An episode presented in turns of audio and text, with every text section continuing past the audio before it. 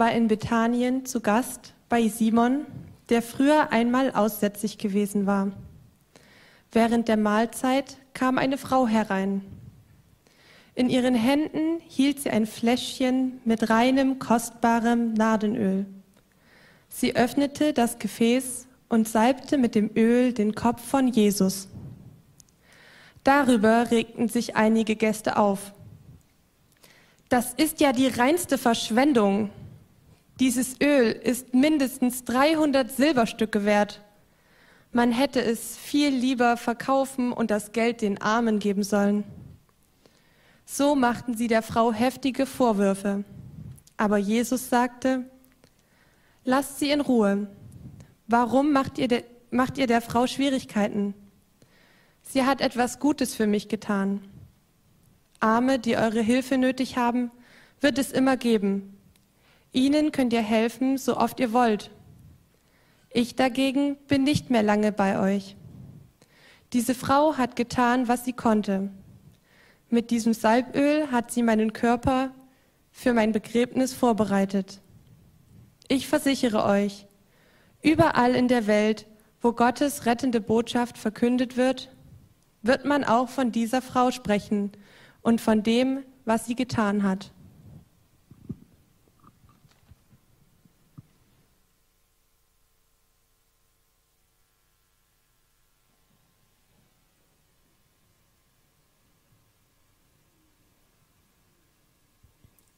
Schönen guten Nachmittag. Das ist eine Stelle aus dem Evangelium von Markus im Kapitel 14, Verse 3 bis 9. Und es passt gut zu Weihnachten. Weihnachten feiern wir die Geburt von Jesus Christus. Punkt. Das ist ja, allgemein Platz, also noch, sagen wir mal so, weiß irgendwie jeder, da feiern wir irgend so Jesus Christus. Jesus Christus oder so, Christus ist nicht der Nachname von Jesus. Da geht es dann schon los mit dem, was so vielleicht nicht mehr so allgemein bekannt ist, sondern Christus, also es ist kein Eigenname, kein Familienname. Jesus ist ein Name, den haben ihm seine Eltern gegeben. Christus kein Eigenname, sondern das ist ein Titel. Griechisch der Gesalbte. Auf Hebräisch, auf Jüdisch, im Jüdischen der Messia und eben auf Griechisch der Gesalbte. Klingt für uns so ein bisschen komisch. Wir kommen dann später noch drauf, so, wir haben ein paar Sachen, die, also in unserer Kultur, die gar nicht so weit weg davon sind, kommen wir dann noch drauf. Gesalbt damals, also vor 2000 Jahren oder noch länger her, wurden alle Leute, die irgendwie wichtig waren. Also ganz vorneweg natürlich Könige. Wir hatten, war das die Serie davor? Ich glaube ja, in der, in der David-Serie, die wir, die wir hatten jetzt im Herbst, da ist eine Stelle, die wir uns angeschaut hatten, dass David von Samuel gesalbt wird, steht im Alten Testament. Samuel war ein Prophet, ein wichtiger Prophet damals, und er salbt den David zum König. Und vorher hat er diesen Vorgänger, den Saul, auch zum König gesalbt. Also das war eine Tradition, die war über Jahrhunderte, wenn nicht Jahrtausende, so eingespielt. In der Zeit von Jesus war dieser Begriff der Christus noch ein bisschen spezifischer. Christus war nicht ja irgendwie einer, der gesalbt ist. Also so komisch das für uns klingt, der Gesalbte, das war für die ein völlig normales Wort, sondern war nicht irgendeiner, der wichtig ist, sondern der Wichtige schlechthin, der König schlechthin.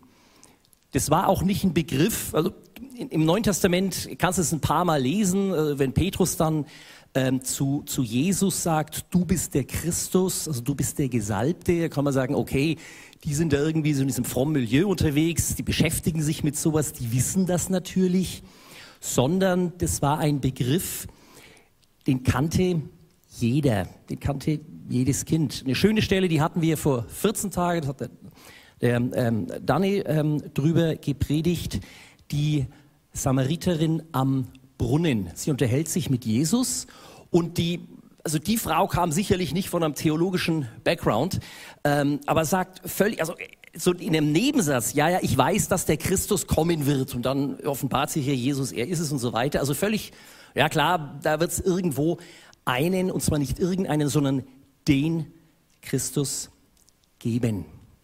Der Christus, der König schlechthin, der Gesalbte, der König. Und ich habe eingeleitet damit, Weihnachten feiern wir die Geburt von Jesus Christus. Und diese zwei Worte, Jesus Christus, ist das eigentlich so das kürzeste Glaubensbekenntnis, was es gibt. Zwei Worte, noch nicht mal ein Verb drin. Jesus ist ein Mensch und Christus ist der König schlechthin. Das ist Gott. Also dies, dieses Geheimnis des christlichen Glaubens, dass dieser Mensch, Jesus, nicht nur Mensch ist, sondern auch Gott und dass Christus Gott Mensch geworden ist, weswegen wir Weihnachten feiern. Und da sind wir jetzt bei Weihnachten. Wir feiern nächsten Freitag, Heiligabend und dann die Weihnachtsfeiertage. Wir feiern die Geburt von Jesus, dem Christus. Sehr schön steht das, wir haben eine Stelle rausgesucht aus dem, aus dem Alten Testament, aus dem Propheten Sacharja. Da heißt es über diese Ankunft, das was verkündigt worden ist, auch jetzt vom Setting, von der Geschichte, die die Sina gerade gelesen hat, das hat sich ja nicht irgendeiner mal irgendwann ausgedacht, sondern das haben sich viele Leute ausgedacht. Das war im Alten Testament, steht das rauf und runter. Und diese eine Stelle, es gibt, also noch ganz viele andere, Hesekiel und, und Jesaja, also hier Zacharia. Da heißt es, wunderschön, du Tochter Zion, freue dich sehr. Und du Tochter Jerusalem, jauchze. Siehe dein König, dein Gesalbter, dein Christus kommt zu dir, ein Gerechter und ein Helfer, sanftmütig und reitet auf einem Esel, auf einem Füllen der Eselin. Da sind so viele Anspielungen drin, auch auf Ostern, den Einzug in Jerusalem, aber jetzt nur dieses Tochter Zion, also du Volk Israel, freue dich sehr, dein König kommt zu dir. Weihnachten das ist nicht nur ein Gedenktag, ja, so 2000 hm, Jahre, so roundabout, da war irgend so ein Typ und der ist halt geboren und das war schon irgendwie cool und so ein bisschen so märchenhaft, so Krippe und Zeug, sondern wir feiern, dass Gott, Christus, als Mensch, als Jesus zu uns gekommen ist. Diese Stelle, die ich da gerade vorgelesen habe aus Sacharja, da heißt es, dein König kommt zu dir. Und das kann man auch anders übersetzen. Ich mag das. Das ist dann, also nicht nur kommt zu dir, ja, der kommt halt vorbei, trinkt einen Kaffee, oder, also das klingt so ein bisschen abstrakt, sondern das kannst du auch übersetzen, dein König kommt dir zugute. Das kannst du in die Hand nehmen. Das ist Substanz. Das hältst du fest. Das ist wichtig. Das feiern wir Weihnachten. Da kommt einer zu dir und das kommt dir zugute. So, und jetzt sind wir bei der Geschichte, die die Sina vorgelesen hat aus dem Markus-Evangelium. Was haben wir da? Wir haben also eine Feier. Jesus war in Bethanien zu Gast bei einem relativ wichtigen Mann mit Namen Simon. Und die sitzen da und während der Mahlzeit kam dann eine Frau herein mit einem Nardenöl. Diese Feier das kann man ganz gut vergleichen mit einer Weihnachtsfeier. Diese Feier von dem Simon, da wird gefeiert, da gab es gutes Essen, man liegt zu Tisch, damals lag man zu Tisch und Jesus ist dann auch dabei. Also der ist nicht weg, der ist dann schon dabei und ja, jetzt transportier das mal auf deine, auf unsere Weihnachtsfeiern, dann feiern wir Weihnachten und dann ist dann Jesus schon auch irgendwie dabei, er ist ein Element unter mehreren. Da gibt es einen Weihnachtsbaum, da gibt es einen Weihnachtsbraten, da gibt es Geschenke und dann, ja, also es hat irgendwie so ein schon einen religiösen Hintergrund oder also denkt man, denke ich dann auch dran, aber es ist, es passt sehr gut zu dieser Feier, was Sina gerade gelesen hat. Jesus ist dabei, aber er ist nicht im Zentrum. Heutzutage ja noch heftiger. Weihnachten in der Werbung, mit der wir jetzt zugeballert werden, das ist das Fest der Liebe oder der Geschenke oder nur der Geschenke oder wie auch immer. Aber dieses Fest von Jesus, dem Christus, ja, es geht so. Also wir haben hier dieses Setting, eine Feier und das kannst du eben gut übertragen auf eine Familienweihnachtsfeier. Und dann kommt diese Frau mit ihrem Salböl. Das Salböl um was es da geht. Das, heutzutage gehst du in die Drogerie und dann hast du halt so ein 20 Meter Regal und kannst dir alle möglichen Salböle oder Cremes oder wie auch immer, ich kenne den Unterschied nicht, muss ich gestehen, aussuchen. Darum geht es nicht, sondern das, also im Originaltext heißt es hier ist ein Nardenöl, also auch vom, vom Setting, dass, dass, dass das für uns ein bisschen plastischer wird. Um was ist da eigentlich geht? Ein Nardenöl. Nardenöl kommt aus dem Himalaya, also aus dem nördlichen Indien war unglaublich teuer. Sina hat es gerade vorgelesen, 300 Silberlinge bzw. 300 Denare heißt es in anderen Übersetzungen. Das ist ein Jahresgehalt. Dieses Nardenöl, es wurde verwendet, so eine Mischung aus Medizin, Körperpflege, Puff, also, also im, im, im Make-up-Bereich. Also da waren die damals äh, entspannter oder ganzheitlicher als, als wir, also Körperpflege, sagen wir mal weitgehend. Und das, was die da drin hatte in diesem Fläschchen im Wert von 300 Silberlingen, ja, also wie gesagt, ein Jahresgehalt und zwar ein richtig gutes Jahresgehalt. Also nicht äh, jetzt mal in die heutige Zeit vorgespult, kein Tarifgehalt, sondern deutlich übertariflich bezahlt. Also heutzutage sowas im wirklich guten sechsstelligen Bereich.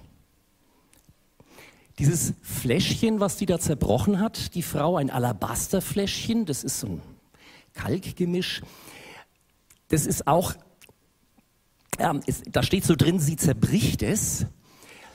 Wenn, wenn, du, wenn du heute so ein ganz, ganz teures Parfüm, so eine Flakon hast, ne, dann sind nur so dann machst du bzzz, also so, so ein Sprayer dann oder da ist so ein Deckel dann ganz vorsichtig, ja, nicht so viel und dann kannst du wieder zuschrauben.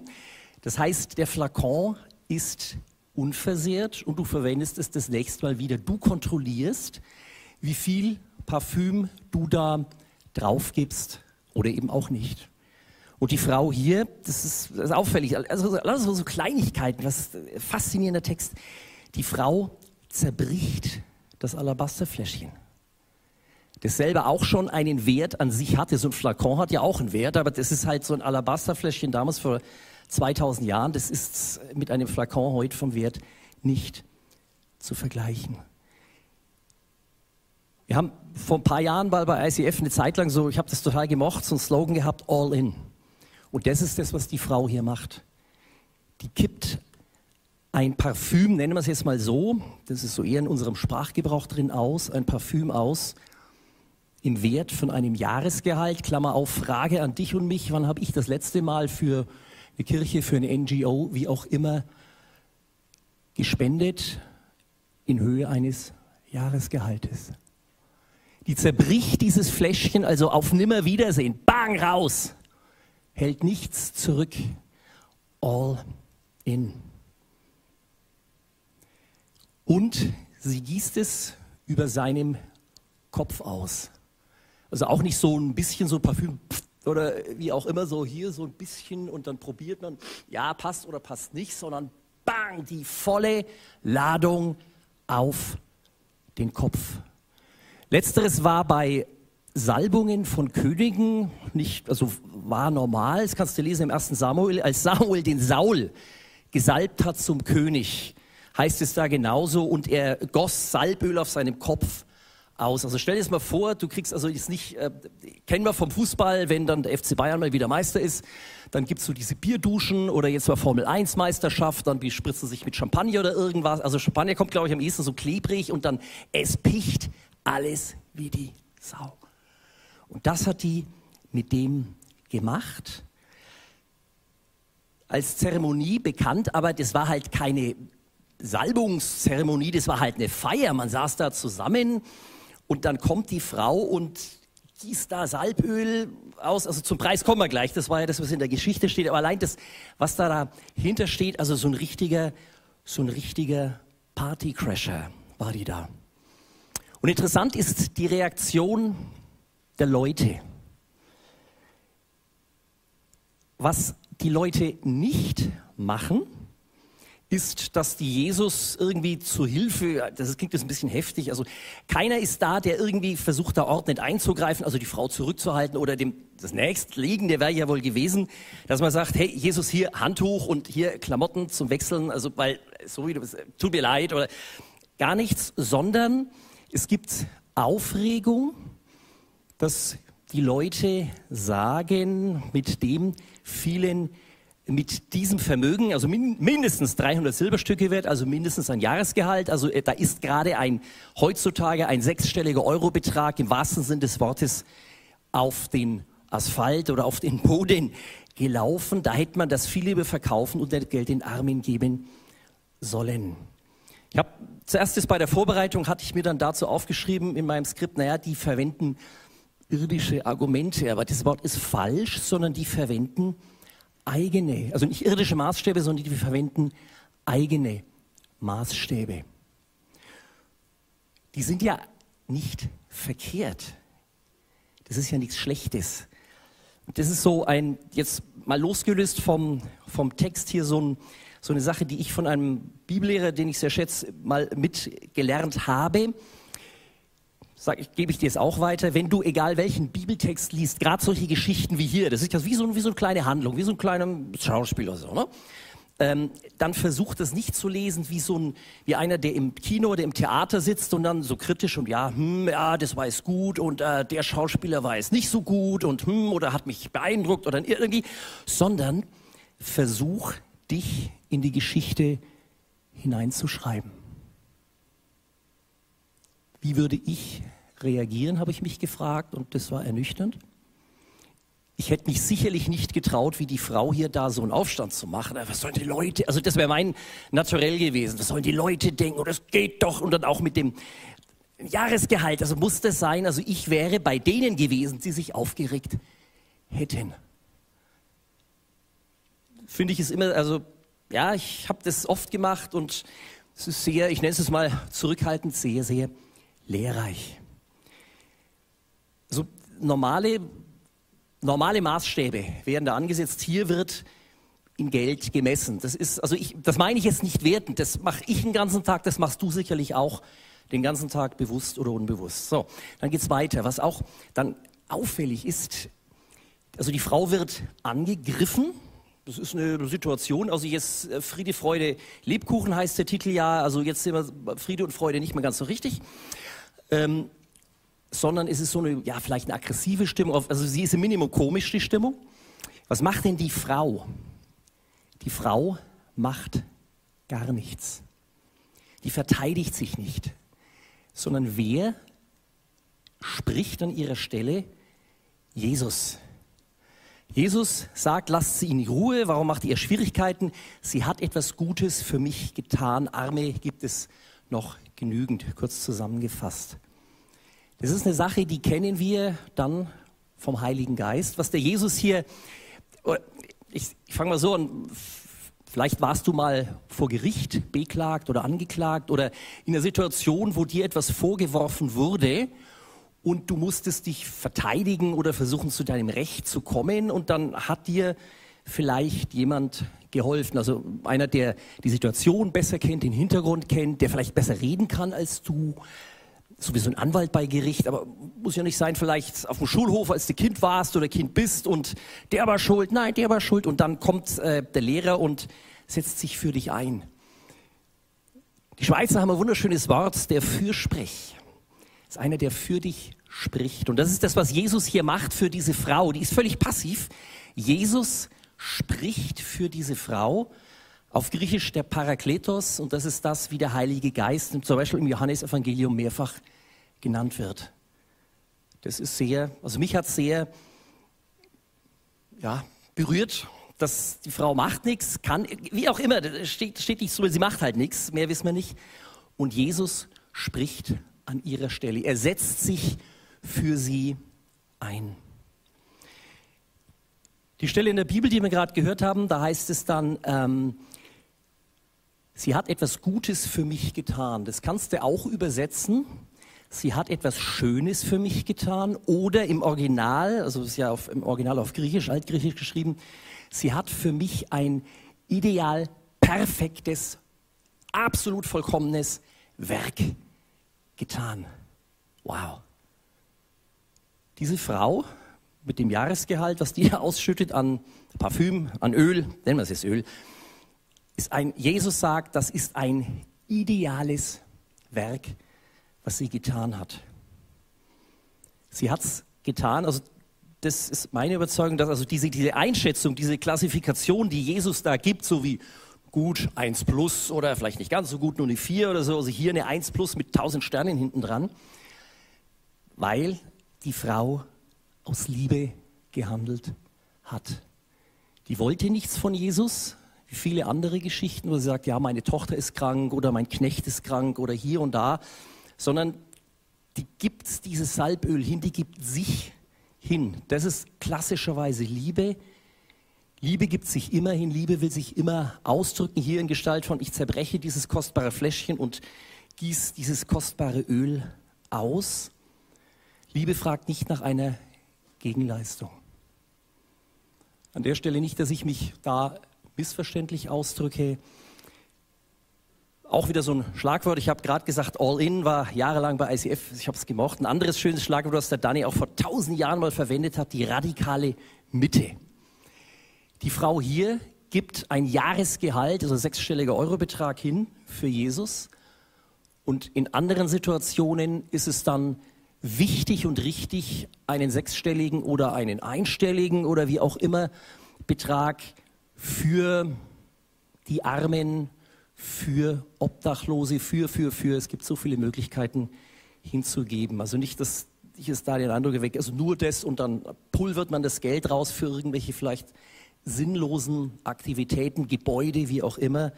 Aber hier in dem Fall, sie gibt es direkt für Jesus als Anbetung. Jesus verteidigt diese Frau. Ob er mit dieser Verteidigungsrede Erfolg hatte, wissen wir nicht. Also aus dem Text ergibt sich gar nichts. Also das hört dann auf, komme ich gleich drauf. Also eigentlich eher, dass er keinen Erfolg hat. Und jetzt ist ein weiterer Tipp, den einen hatte ich gerade gesagt. Ähm, den ich da mal gelernt habe, versuch dich in solche Geschichten reinzuschreiben. Wie würdest du reagieren? Was sehr lehrreich ist. Und der andere ist, ähm, lies nie eine Bibelstelle, also hier sind es die Verse 3 bis 9 von Kapitel 14, lies die nie für sich, sondern schau immer davor und danach, was da steht. Eigentlich ist auch selbstredend, also Beispiel, du hast eine Bedienungsanleitung oder hast ein Kochrezept, das liest du ja auch von vorn bis hinten durch und sagst nicht nur, also nimm drei Teelöffel Zucker, ah, ja, weiß nicht, schmeckt süß, sondern da ist ja noch mehr davor und danach. Und was hier, das ist faszinierend, was hier unmit, unmittelbar davor und danach steht. Wir haben Kapitel 3 bis 9, äh, Verse, Entschuldigung, Verse 3 bis 9 hat die Sina gelesen, Verse 1 und 2 und Verse 10 und 11. Also, oder nochmal, ich bin zu schnell. Verse 3 bis 9 geht es darum, dass diese Frau Jesus als König salbt. Okay? Verse 1, 2 und 10, 11. Da geht es darum, dass sich Leute überlegen, wie sie Jesus umbringen können. Die gehören zusammen. Und auch das war der vorletzte Vers, den Sina gelesen hat. Sie hat meinen Körper mit diesem Salböl für mein Begräbnis vorbereitet der Christus, der Gesalbte, der König und das Kreuz, an dem er stirbt, die gehören zusammen. Weihnachten und Ostern gehören zusammen. So, jetzt gehen wir ein bisschen weiter. Ich habe gerade gesagt, dieses mit der Salbung klingt für uns heute ein bisschen komisch, ist aber gar nicht so weit weg. Wir hatten letzte Woche eine Vereidigung im Deutschen Bundestag. Olaf Scholz ist als neuer Kanzler vereidigt worden. Von wem ist er vereidigt worden? Von Bärbel Baas, da seht ihr es, die Dame in, sieht man Ja, die Dame in Rot. Die Dame in Rot, Bärbel Baas, die neue Präsidentin des Deutschen Bundestages. Das ist das, was ich vorhin sagte, was in unserem, so wie wir ticken, eine Salbung somit am nächsten kommt, die Vereidigung. Der Kanzler, Herr Scholz, wird vereidigt von der Präsidentin des Deutschen Bundestages, Komma deswegen, Komma weil die Präsidentin des Deutschen Bundestages, also nicht praktisch, aber von der Verfassung, vom Grundgesetz her, über dem Kanzler steht. Derjenige, der einen anderen vereidigt, ist mindestens gleichrangig, in aller Regel höherrangig. Auch du hast dein Abschlusszeugnis oder dein Führerschein oder so, den hast du auch nicht von deinem Kumpel, ey, Servus hier, Abitur oder Führerschein, sondern das kriegst du dann von einem Direktor oder kriegst vom Fahrlehrer oder du wirst zum, keine Ahnung, Arzt ernannt. Wer nennt dich? Die Oberärztin, ist ja klar, solche Geschichten. Hier auch, Scholz wird von jemand vereidigt, der höherrangig ist als er. Auch im Alten Testament Samuel, der den Saul und den David gesalbt hat, da waren wir vorhin mal kurz, der war also kein Oberkönig, aber der war so der, der Chefprophet, also eine ganz, ganz wichtige Person im religiösen, im politischen, im sozialen Umfeld damals des alten Israel.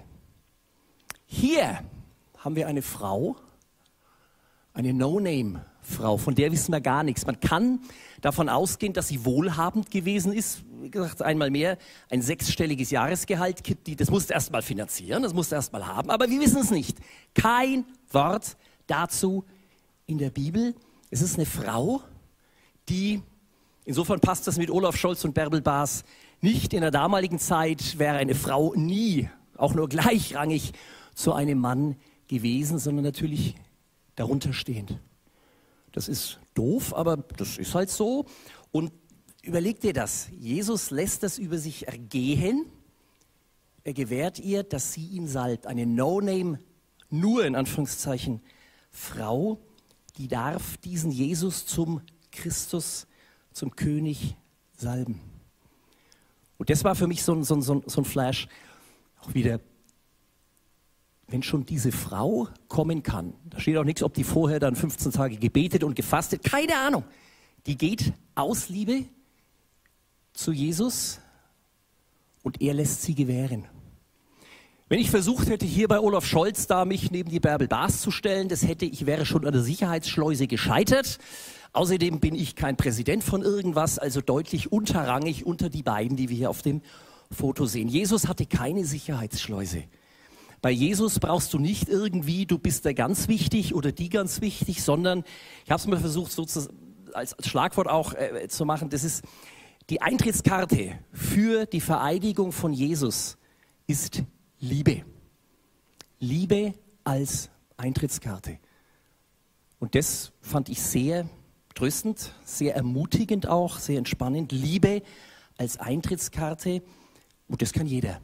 Weil lieben kann wirklich jeder. Durch ihre Liebe proklamiert die Frau, dass Jesus der Christus und der König ist. Auch interessant, Jesus Christus wird nur an dieser einen Stelle gesalbt. Das ist das einzige Mal, dass er tatsächlich gesalbt wird. Bei der Auferstehung, die Geschichte ist viel bekannter, also am, am Ostermorgen kommen die Frauen zum Grab und wollen den Leichnam einbalsamieren. Das kann man mit einer Salbung vergleichen, aber die kommt zu spät.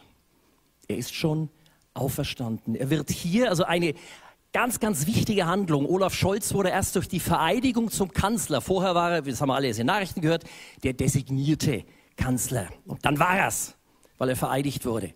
Und Jesus wird zum Christus gesalbt durch eine No-Name-Frau, die zu ihm kommen darf, einfach aus Liebe. Jeder kann zu diesem, dem König kommen. Ist das nicht eine frohe Botschaft? Du kannst da einfach hingehen. Du brauchst keine Eintrittskarte. Der Untertitel von der Predigt heißt Von der Kunst, Weihnachten zu feiern. Das wollen wir uns jetzt noch die letzten zwei, drei Minuten mal anschauen, was das eigentlich heißt.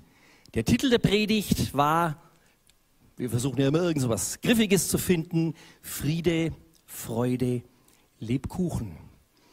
Und das drehen wir jetzt einfach mal um und machen draus, also so wird dann immer wichtiger, Lebkuchen, Frieden und Freude. Und gehen wir wieder zu dieser Feier bei dem Simon zurück, in der die Frau was gemacht hat. Die Frau hat, ja, also die Party ein bisschen gecrashed, aber eigentlich hat sie so viel gar nicht verändert. Sie ist mal ganz kurz da rein und hat an einem Punkt den Jesus, der schon irgendwie da war, ein Element unter vielen, hat sie ganz, ganz sichtbar in die Mitte gestellt. Und jetzt sind wir wieder bei Weihnachten. Wie feiere ich, wie feierst du, wie feiern wir den nächsten Heiligabend, den ersten Weihnachtsfeiertag mit Freunden, mit Familie, mit Verwandten, wie auch immer. Wie machen wir das? Wie können wir das machen, dass wir Jesus sichtbar in die Mitte stellen? Muss ja nicht gleich die Party crashen, sondern auch hier halt Respekt vor den anderen und ja, ich sage es mal Werbung für Jesus, den Christus, der zu uns gekommen ist. Ein paar Ideen dazu. Bereite doch deine Weihnachtsfeier oder Weihnachtsfeiern im Gebet vor. Ist mir vorhin eingefallen, wir haben, also machen wir immer so, die äh, Sally hier, dass wir uns, finde ich, eine tolle Tradition, dass wir uns so 20 Minuten vorher Zeit nehmen und beten. Und dann ist eben nicht mit Probe und Soundcheck und so weiter, sondern runter, also mir tut das immer sehr gut, runterfahren. Was machen wir hier eigentlich? Und ja, mach das doch auch vor deiner Weihnachtsfeier. Dass du im Hintergrund nicht Jingle Bells laufen lässt, sondern Worship-Musik oder ist mein Favorit wäre Weihnachtsoratorium von Bach, aber das ist Geschmackssache. Dass du eine persönliche Geschichte erzählst, dass ein Tischgebet gesprochen wird, um klarzumachen, hey Freunde, um was geht es hier? Es geht nicht um unser Fest, es geht um sein Fest, um das Fest von Jesus Christus. Und er soll in der Mitte stehen. Und Corona lässt grüßen. Jetzt, das heißt immer so schön, als Licht in der Dunkelheit, das sollen wir Christen, Christen benannt nach dem Christus sind wir sein, dass wir, ja, ich sag mal, jetzt erst recht. Dass wir mehr zu bieten haben als, ja, kommt das Omikron und hm, und vielleicht doch Lockdown oder Lauterbach sagt, nee, doch nicht und so, sondern da gibt es einen Fels in der Brandung, da gibt es ein Licht in der Dunkelheit und das ist Jesus, der Christus. Liebkuchen vorneweg und dann Friede und Freude war der Titel von der Predigt zu Weihnachten wegen Jesus. Und damit wollen wir schließen mit der Weihnachtsgeschichte, einem kurzen Ausschnitt aus der Weihnachtsgeschichte, als die Hirten auf dem Felde waren. Jetzt muss ich aufpassen, dass ich nicht Wasser in den Augen kriege, weil das ist so dieser Text. Die Weihnachtsgeschichte von Lukas, Kapitel 2. Die Hirten sind auf dem Felde und hüteten des Nachts ihre Schafe, ihre Herden. Und dann kommt der Engel des Herrn und die fürchteten sie sich sehr.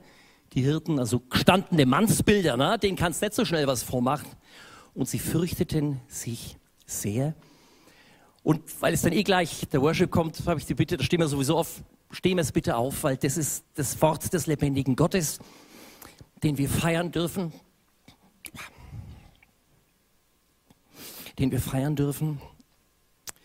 Der Engel des Herrn sagt zu den Hirten, der Engel des Herrn sagt zu uns, fürchtet euch nicht, fürchtet euch nicht. Ich verkündige euch eine Botschaft, die das ganze Volk mit großer Freude erfüllen wird. Denn heute, heute ist für euch, für dich der Retter gekommen, der Retter zur Welt gekommen. Es ist, jetzt haben wir das Wort, es ist Christus, der Gesalbte, der König. Es ist Christus, der Herr. Ehre sei Gott im Himmel, denn er bringt der Welt Frieden und wendet sich den Menschen, wendet sich euch, wendet sich uns, wendet sich dir, wendet sich mir in Liebe zu.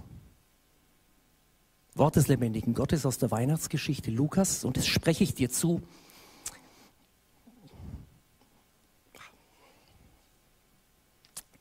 Hab keine Furcht, nicht vor Corona, nicht vor Krankheit. Sei wachsam vor Corona und vor der Krankheit. Das schon, das ist gefährlich, aber da ist einer gekommen, der ist größer. Fürchtet euch nicht. Und das spreche ich dir zu, dass du, wie die Frau auch, die Macht hast, das ist eine Macht, in Liebe am Fest der Vereidigung von Jesus als Christus teilzunehmen, nicht irgendwo hinten auf dem Platz 523b, sondern vorne, dass du den Eid abnehmen kannst aus Liebe, weil das ist deine Eintrittskarte. Dann spreche ich dir zu, dass du ein Licht sein kannst in der Dunkelheit. Kein lautes Licht, was dann alles explodiert und abfräst, das muss es nicht sein, sondern vielleicht ein leises Licht, das wohltut, was dir gut tut, was deinen Leuten, die dann um dich rum sind, Eltern, Familie, Geschwister, Kumpels, whatever, gut tut. Die sich wärmen können. Mache dich auf, werde Licht. Das spreche ich dir zu. Vater im Himmel, Herr Jesus Christus, ich danke dir, dass du auf die Welt gekommen bist, um uns mit dir zu versöhnen. Ich danke dir, dass du der Retter bist dass du Mensch bist, Jesus, und dass du Gott bist, der Christus, der Gesalbte. Ich bitte dich, dass du uns die Augen öffnest, dass wir sehen, wie groß du bist, wie herrlich du bist und welche Chance das ist, dass wir jetzt dein Fest feiern dürfen, dein Weihnachten. Ich bitte dich, dass wir die Chancen ergreifen und durch dich ein Licht sein können in der Dunkelheit, wo es dunkel ist, wem es dunkel ist. Ich bitte dich, dass der Segen, den wir in dir schon haben, von uns ausgeht zu anderen hin, dass sie ja merken, dass da viel mehr ist als so ein Fest, sondern dass es darum geht, dass du auf die Welt gekommen bist als Mensch und als Gott, um uns zu retten. Amen.